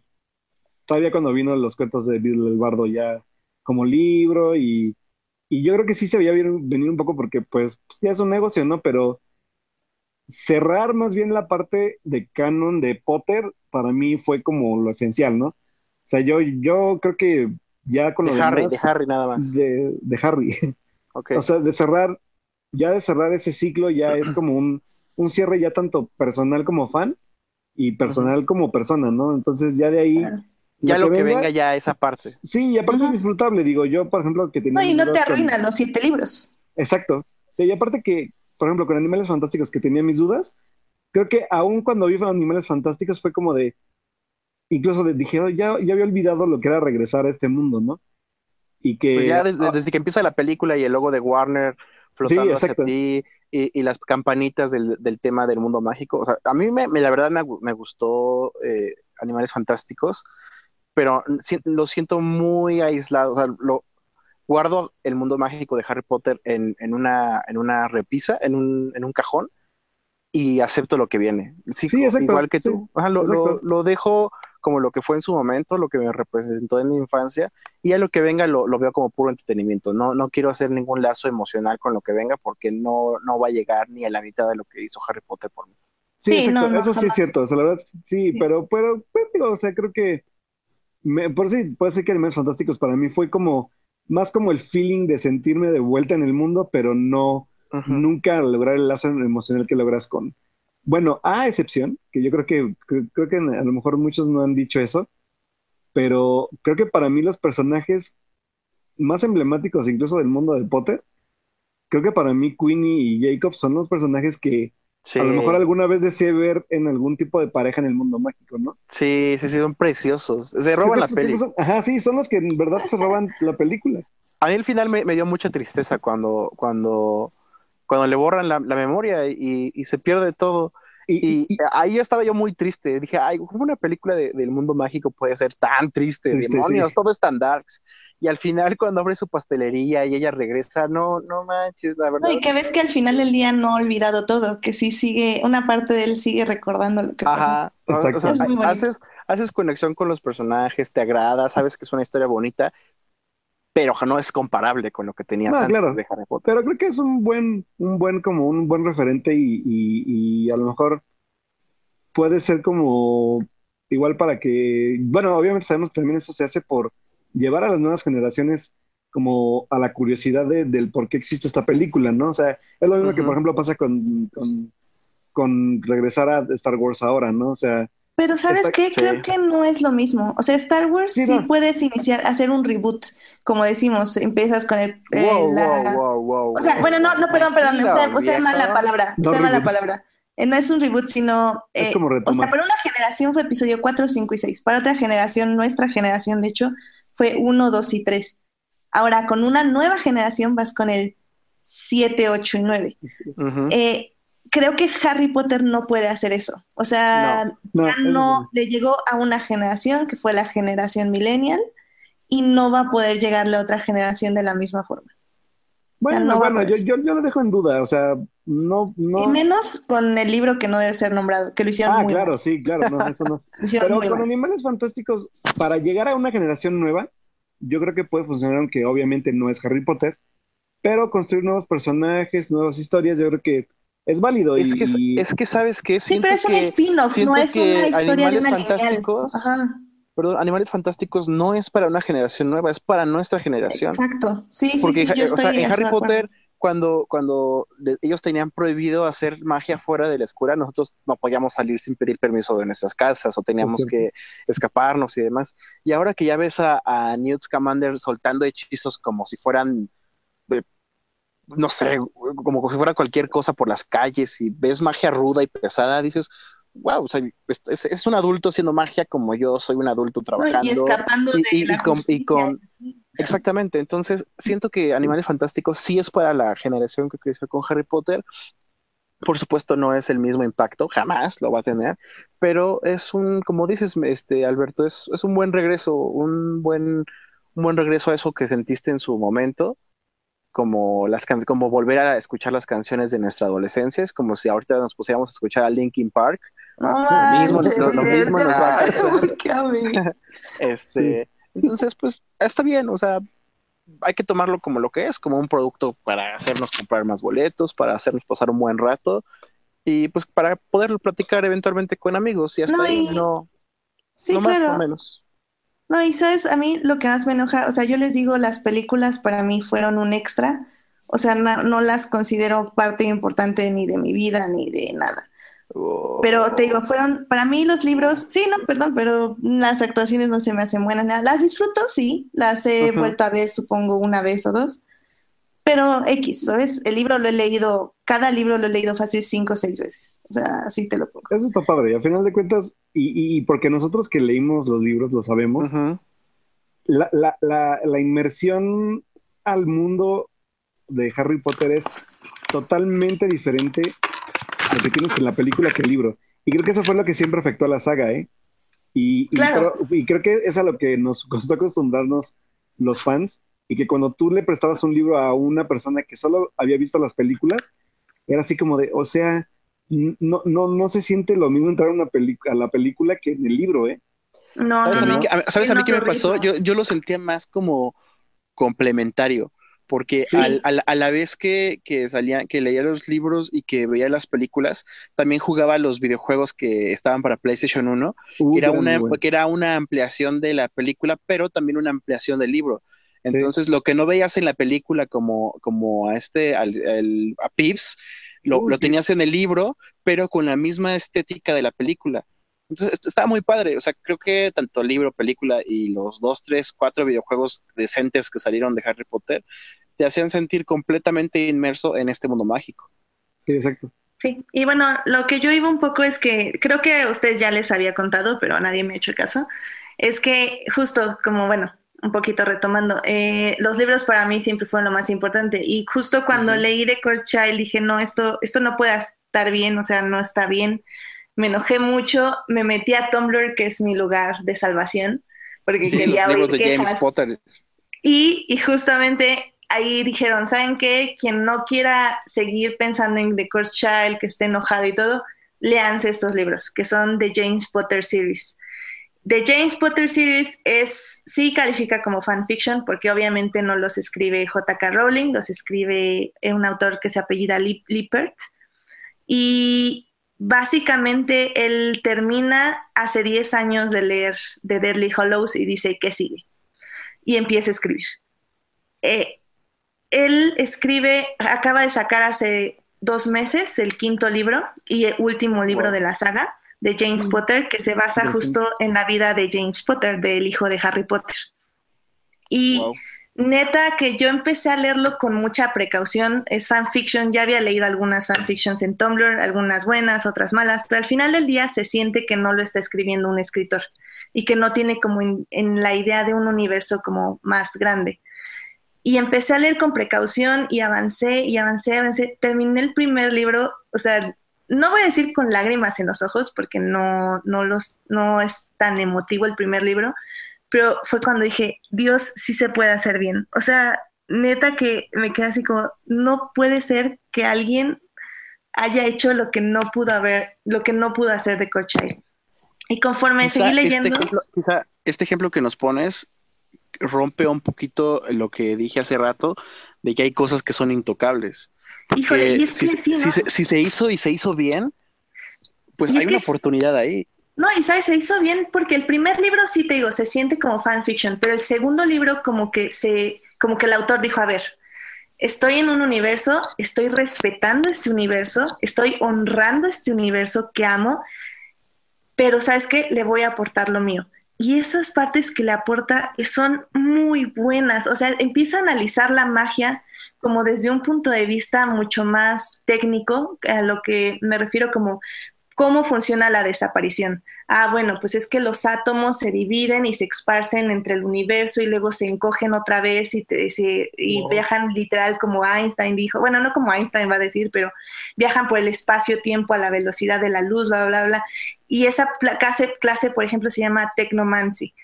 Eh, no hay cameos como irrelevantes de personajes. O sea, cuando Harry Potter aparece, creo que es una vez en el libro y es porque lo invitan a dar una plática en quién sabe dónde, en Navidad. Y ya, Hermione y Ron, todos ellos los vemos hasta el segundo libro. Todo se enfoca en James Potter y cómo él quiere empezar un nuevo legado después de que su padre es como este, el gran Harry Potter y él, él es como, no, yo tengo que empezar de cero y tengo que empezar a dejar mi, legado en un mundo que rehúsa ya aceptar la idea de que el que no debe ser nombrado, o Voldemort, porque ya todos le dicen Voldemort, existió. O sea, ya hay gente, o sea, como ahorita están el alt de los nazis, hay justo jóvenes que están diciendo, no, no, es que Voldemort era bueno, él quería juntarse con los moguls y, ser felices y repartir la magia, ¿no? no y, él hace como, no, esperen, o sea, la historia nos está diciendo esto. Y, todos, y ese movimiento es como, no, no, no, no es cierto, Voldemort era bueno. Entonces tiene como este análisis de, de nuestra, de esta época, de la época del 2017, donde estamos olvidando como la historia pasada y estamos volviendo a repetir los errores. Y también tiene como esta onda de que el, muchos ya quieren que se una el mundo no mágico con el mágico. Entonces, ¿cuáles son las repercusiones que va a traer esto? ¿Qué, qué repercusiones tanto sociales como económicas como de vida para el mundo mágico y obviamente para el mundo no mágico? No, no, no es una cosa, o sea, Albus, por ejemplo, no es un spoiler porque, bueno, pasa en The Cold Child, The Cold Child sí se une a Slytherin, pero Dios, o sea, ¿cómo reacciona la familia? En The Cold Child parece que lo desheredan. Y aquí en The James Potter series es como, ah, va, pues sí, estás en Slytherin, una casa, no va a definir tu existencia, ni eres malo, ni nada, ah, qué chido, eres bien padre, Albus. Y Albus es súper inteligente y sí pertenece a Slytherin porque es muy ambicioso. O sea, justo él lo ve como mi padre es famoso, me voy a aprovechar de ello y voy a sacar yo mis propias, mi ambición y mis amigos se van a basar un poco en eso. No, no, no, o sea, no tienen idea, ya estoy acabándolo, yo creo que ahorita termina el podcast, lo voy a acabar. El quinto libro, que ya es el séptimo año de James Potter en, en Howard's, y sinceramente, o sea, neta, yo digo, sí se podía hacer. O sea, neta, sí se podía hacer. Y no puede ser que The Child no haya podido hacerlo. Lo acabas de describir tan bien que, me dieron ganas de leerlo. Sí, la verdad. Y, más que nada para romper esta, esta idea de que hay cosas intocables, como en su momento se pensó. Digo, es un mal ejemplo y quizá no es la mejor peli, pero en su momento se pensó que El Padrino parte 2 iba a ser el final y El Padrino parte 3 no es la mejor película, lo entiendo, pero es una historia muy interesante que, que culmina con la historia de Michael Corleone. Lo mismo pasa, yo cuando, cuando me enteré que se iba a hacer episodio 7 de Star Wars, la verdad sí me, me puse un poco renuente porque ese final con los Ewoks bailando y todos felices y contentos me hace muy feliz. Hasta la fecha me hace muy feliz. A mí también. Y este, pero hay cosas que a pesar de que pueden tratarse como de intocables, se pueden hacer las cosas bien. Hay, no sé si han jugado el videojuego de Alien Isolation, que trata sobre la hija de Ellen Ripley. Es como, eso sería como Alien 2.3, que pues ahí a, Ripley se le da por muerta, entonces a esta, la hija de, Ripley, este, se embarca en una misión para saber qué le pasó a su mamá. El juego está buenísimo, la historia es súper entretenida, es más como, no es tanto una película, no es tanto una historia de aliens, porque los aliens en el videojuego salen como cinco veces contadas, sino más como, es como un thriller, como un misterio, y es muy buena. Entonces, no por ser cosas clásicas, pueden ser tan intocables. Ahora, hay que hacer las cosas bien. O sea, siento que Disney lo está haciendo ahorita bien. No, lo está haciendo eh, excelente. O sea, eh, siento que algunas cosas podrían ser mejores, pero lo están haciendo bien para el público, para el negocio, para todo. Y pues, como, dice, como dice Alberto, quizá, quizá en algún futuro podamos ver la historia de James Potter en, en el cine. Sí, ve chido. Y, y lo hagan bien. Digo, ahorita Warner no es el mejor ejemplo de, de hacer franquicias extraordinarias porque pues no avanzan con Mad Max, el, universo de, DC se está, está explotando, pero si agarras una, un equipo de, grandes capacidades, todo se puede hacer. ¿Qué es el ejemplo de Star Wars? O sea, regresamos ahí. Aguas, aguas con, con, los ejemplos de Star Wars, ¿eh? porque ya estamos teniendo el primer granito negro en el arroz, así que aguas ahí. No, pero mira, eh, independientemente de las películas, o sea, creo que, y lo que repito, a mí me atrapó ya de Star Wars, realmente ya no son las películas. o sea, son los libros, es todo lo que están haciendo fuera, porque literal es un universo, es un universo, punto, eh, grandísimo, donde pueden ocurrir mil historias al mismo tiempo que la la línea principal, se podría decir, y lo están haciendo muy bien. O sea, en los libros, en la literatura, es una cosa que realmente a mí me está gustando muchísimo. O sea, no el, detuve mi lectura de Star Wars nada más por este último libro de James Potter, pero realmente ya que llevaba como 15 libros seguidos de Star Wars, o sea, están muy buenos. Yo, yo, me quedé, yo me quedé, o sea, yo también empecé de muy de niño cuando el internet llegó a mi vida me metí muy, muy duro a lo que ahorita es Legends, que es el, universo expandido previo al universo Disney. Y también eran historias extraordinarias, o sea, fuera de la, de la línea del héroe que, quiere salvar al mundo, tenías recompensas, tenías un Luke Skywalker que se une al lado oscuro, un clon del emperador, una, un drama familiar impresionante de, de, la familia de Han Solo con la tradición de, de uno de sus hijos, la, muerte de la esposa de Luke. Entonces, lo que, Disney haya retomado y lo siga haciendo bien como se hizo en los años 80, 90, pues eso es todo un, es todo un mérito, la verdad. O sea, compraron una franquicia y la saben aprovechar. No, y están llamando autores de Legends. O sea, yo, eh, los, el público que no saben, yo solo estoy leyendo cosas canon no me estoy yendo mucho a Legends porque no me quiero perder por ahí. Y la tengo ahorita con el canon para sobra al menos. Este, y están llamando muchos autores que escribieron Legends, están retomando como algunas líneas de Legends, pero en, este, en esta línea ahora se están dedicando muchísimo más a lo que es ver los dos puntos de vista. O sea, yo escribía en Twitter que eh, estos libros de Star Wars es muy chistoso cómo juegan con tu pensamiento, porque son libros, casi todos los libros están desde el punto de vista del imperio. Entonces, cuando empiezas a leer, es como, no manches, yo sí me uní al imperio y yo quiero ser del imperio. y lo padre es cómo poco a poco van diciendo, diciéndote a ti que eres el personaje principal, básicamente, cómo está mal el imperio. Pero es que, mira, esto está mal, y esto está mal, y esto está mal, y esto está mal. Y, y al final terminas el libro y es como, chale, ¿no? Estaba yo totalmente mal, o sea, me estaba lavando el cerebro y me cambiaste de idea.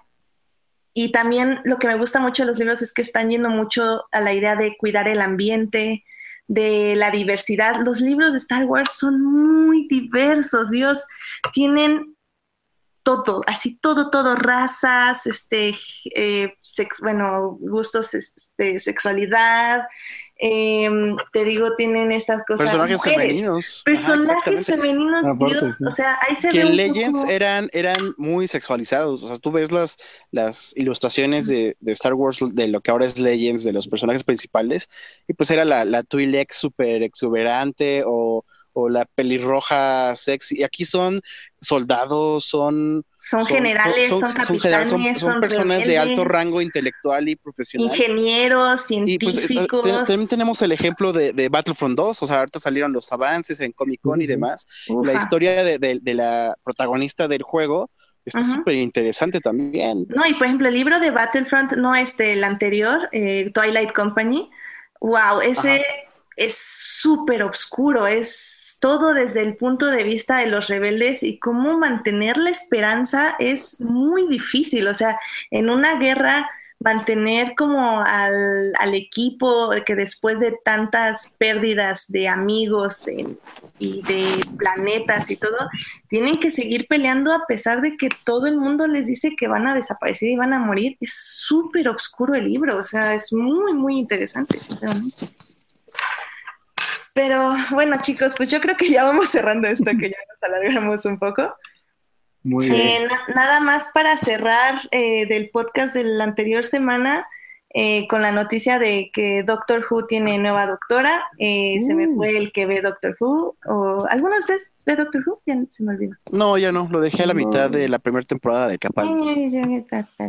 Bueno, eh, hay nueva doctora, el mundo explotó porque, ay, no. ¿Sí se va a traducir como doctora? ¿Tú crees? Eh, pues es que mira, el, en, espa- en inglés, doctor Sí, va a ser siempre doctor. va a ser O sea, The Doctor, pero Sí. ¿cómo creen, es, radio escuchas o podcast escuchas, que, que lo vayan a dejar en español? Así como Yo digo la que sí va a ser doctora. doctor, la doctora, es extraño, ¿no? Porque Aguas, no sé. porque al final de cuentas es una marca, ¿eh? Entonces, Ajá, yo creo que sí cambiarte a doctora sí va a ser un mega rollo.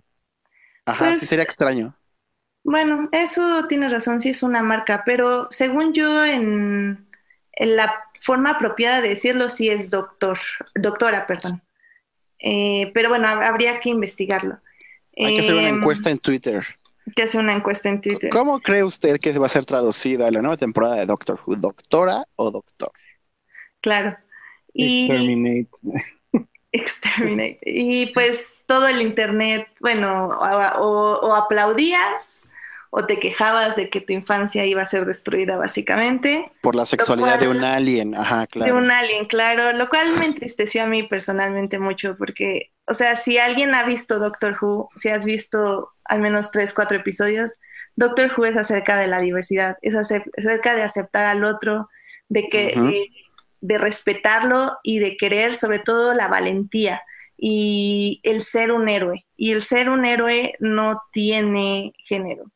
Eh, ser un héroe, ser valiente, ser inteligente, ser amable, ser cariñoso, de luchar hasta que la esperanza se acabe y cuando la esperanza se acaba, seguir luchando, eso no es de un género. Y si se quejaron después de ver 50 años de serie de que el doctor va a ser mujer, pues sinceramente no sé qué serían están viendo y me No estaban viendo porque realmente. No aprendieron nada, no aprendieron nada de, de lo que vieron estos 50 años.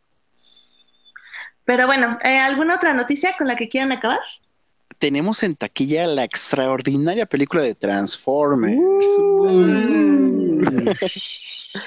Spoiler alert es mala. Ah, bueno, yo, yo sí quiero, yo sí quiero acabar con un tema que hoy inició la preventa para una película japonesa, de animación japonesa, muy esperada, al menos por mí, que yo juraba que no se iba a ver en México.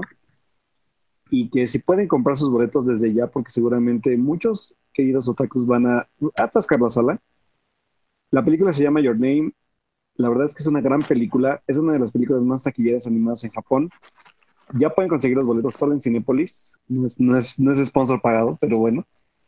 Lamentablemente, Este- pero aceptamos, Cinépolis. Aceptamos los sponsors, gracias. Claro, todo, el- Aceptamos palomitas. todo lo que Y quieran que este- digamos ustedes son la mejor cadena de cine. Páguenos. Y, y vaya, y sí, y la verdad es que, que, que es lo que platicaba yo hace rato también con, con mis amigos, ¿no? O sea, de, de que todavía no hay esta apertura a hacer horarios completos de una semana para películas de animación japonesa, pero que en verdad yo agradezco que se estén dando, aunque sea horarios de fines de semana, y que, y que se están arriesgando un poco también a que atraigan a gente nueva o a público nuevo a ver este contenido. Y sobre todo porque Your Name es una película, así como está acostumbrado un poco la narrativa de, de los japoneses, es una película poco convencional en historia, con una animación grandiosa, y que la verdad, yo creo que la puede ver cualquier persona, eh, o sea, no, ahora sí no, no, no puedo decir que se segmenta a solo, a solo este, hombres o a solo mujeres por, lo, por las temáticas que, que pueda tocar, ¿no? O sea, yo creo que son muy universales y creo que si no le han dado una oportunidad a la animación japonesa, más allá de, de que sea otro tipo de animación diferente. Las historias que se están manejando en ese tipo de cine son otro, otro, otro, otro aspecto que a lo mejor no hemos visto y que vale la pena arriesgarse. Your Name es una gran película por si no han entrado a este mundo de la animación japonesa. Creo que es una gran, gran forma de entrar, yo creo que a, a adentrarse en la animación de, de este país, ¿no? Y que si no han visto Your Name en serio, o si ya la vieron más bien, porque yo creo que ha de haber personas como yo que, que nos gusta la animación japonesa, que a la, la desesperación de que a lo mejor nunca la íbamos a ver llegar a salas de cine aquí, yo creo que hasta agradecidos estamos de poder verla ahora en pantalla grande, ¿no? Entonces creo que Your Name es una gran película. Si buscan sus boletos, no se, no, no se van a arrepentir. Y estoy hasta casi, casi para decirles que si no les gusta, yo les pago el boleto. Porque es una gran película, en serio, es una gran película que tienen que ver. Ya lo oyeron aquí, nos van a pagar el boleto para ir al cine. Yeah. Solo si no les gusta, chavos. Pero como sí les va a gustar, yo sé que no va a ser necesario. Muy bien. Y pues con esas recomendaciones, yo creo que la próxima semana vamos a hablar un poco más de lo que pasa en Comic Con. Podemos repasar Claro. ya rápidamente que ya no hablamos de los trailers que salieron o de las series que se vienen de Nickelodeon como Rock'n'S Modern Life o Y Arnold. Ah, y Arnold. ¡uh! eh, Pacific Rim, Guillermo del Toro, Blade Eh, Runner. Pacific Rim se ve bien. No, no, no me gusta. Entonces, sí, eh, pues aquí esperamos estar la siguiente semana. Yo, yo creo que sí. Sí, vamos a hacer un resumen la próxima semana, chavos, de, de puro, puro Comic Con, así que esténse pendientes para que ahora sí ya nos enfoquemos solo en eso. Exacto. Y ahora ya que Y, esperamos este, ya no el- tener el martes-. El martes voy a ver Ajá. el primer capítulo de Inhumans, la nueva serie de, de Marvel que se ve horrible. Y ahorita estoy, justo estoy leyendo en Twitter el comentario de Peter Sireta, que es el, el director de la, del sitio Slash Film, y dice, wow, Inhumans se ve peor de lo que había podido imaginar. Está horriblemente escrita, hor- eh, disfraces horribles y diseños de, de producción muy baratos. Madre Santa. Santa madre del digo en. IMAX. Y creo que hasta los hicieron, Y diciendo en Comic Con que los hicieron crear un, un nuevo lente o algo así, ¿no? Los, los directores de Inhumans. A los de IMAX. Dice que incluso los, incluso los efectos visuales lucen de, de estudiantes de escuela. Sin motivación, eh, sin, cinematografía sin motivación, eh, slow motions innecesarios. La- todo, toda la gente que vio el primer episodio se rió de burla al ver las primeras imágenes. Solo una nota positiva. Te cool ver un, un show de televisión filmado en IMAX. Desafortunadamente es este. Ah, la fre, qué fuerte. No. Muy bien, Pues pues ya estaremos hablando de ello. Pues vamos a ver su cancelación apresurada de la serie, yo creo. Sí, básicamente. Lástima, lástima, tenía Eh, futuro. Pues muchas gracias a los que nos escucharon, a José Linder, este, que estuvo comentando. Perdón por no este, contestarte tan seguido, pero es que nos metemos aquí a la discusión y pues ya sabes. Pero pues muchas gracias a los que nos estuvieron viendo. Eh, acuérdense que pueden comentar en el canal de YouTube o en nuestros Twitters. Para finalizar, pues, ¿dónde los podemos leer? Bueno, pues a mí me pueden encontrar en Twitter, en arroba Alberto Molina, Molina con doble. Y pues bueno, ahí estamos platicando para seguir la conversación nerd. Y pues ahí nos leemos. Y a mí me pueden encontrar en como Alf Noriega en todas las redes sociales. Y pues igual nerdeando con todos ustedes en lo que será un podcast serial. Y bueno, y pues yo soy Edith Sánchez, a mí me pueden encontrar en HTIDEA en Twitter. Eh, esta semana voy a estar, voy a seguir haciendo los recap de Game of Thrones, gracias a todos los que los, los pidieron. Y también probablemente saldrá un artículo sobre The Force Awakens en Extraordinaire. Ahí estén atentos para, digo The Force Awakens, perdón, este, ¿cómo se llama? No, no, no, la serie animada eh, de Ah, The YouTube. Forces of ah. Forces of The. Forces of Destiny. Eh, sobre los primeros, los primeros ocho capítulos de Forces of Destiny. Entonces, pues estén al pendientes. Eh, pues que tengan muy buen fin de, una, una muy buena semana y que descansen. Muchas gracias vayan, por y vayan a ver. Transformers. ¡Uh! bye. No, vay- vayan a ver las recomendaciones. Bye.